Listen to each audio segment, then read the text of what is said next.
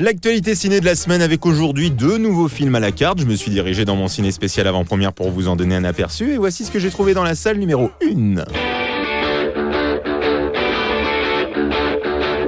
On commence par une comédie cette semaine avec Mon cousin, le tout dernier film de Yann Kounen à qui l'on doit notamment 99 francs. Casting sympathique dans Mon cousin, Vincent Lindon mais également François Damiens. Vincent Lindon c'est un homme d'affaires chevronné mais le problème c'est que son entreprise qui pèse à max, elle est détenue à 50% par son cousin François Damiens. Je le vois jamais et quand je le vois tu vois ce qui m'arrive. Je pèse un milliard, je dirige 45 filiales, j'emploie 9000 personnes et je suis dans la main d'un fou. Mon putain de cousin malade ne signe pas ce pacte très vite, on est mort. Il faut juste le signer là dans la petite case. Le problème, c'est que François Damiens, bah, il signe pas, il a pas envie, pas tout de suite, il est pas pressé, il a envie de passer un peu de temps avec ce cousin qu'il aime tant. Mais je m'en fous qui m'aime Je veux qu'il Calme-toi Depuis qu'il est là, tout se casse la gueule. Les ascenseurs, les actions, les hélicoptères. Marre des conneries Marre des dingues Ah, c'est vrai qu'il est un peu atypique. Hein. Une comédie touchante et sympathique donc, ce Mon Cousin.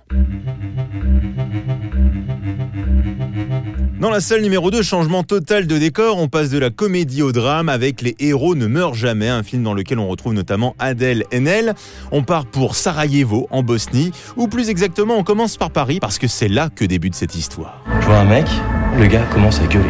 Sora le criminel 21 août 1983 On t'a tué 21 août 1983, c'est ma date de naissance.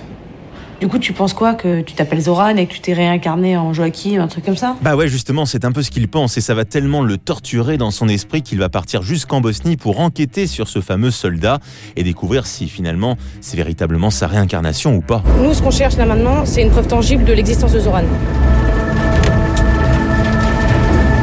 C'est eu 5 ans de guerre, quoi. Les archives, il y en a plus. Entre comédie sympathique et drame quasi ésotérique, faites vos jeux, rien ne va plus sur sa 977. Bon film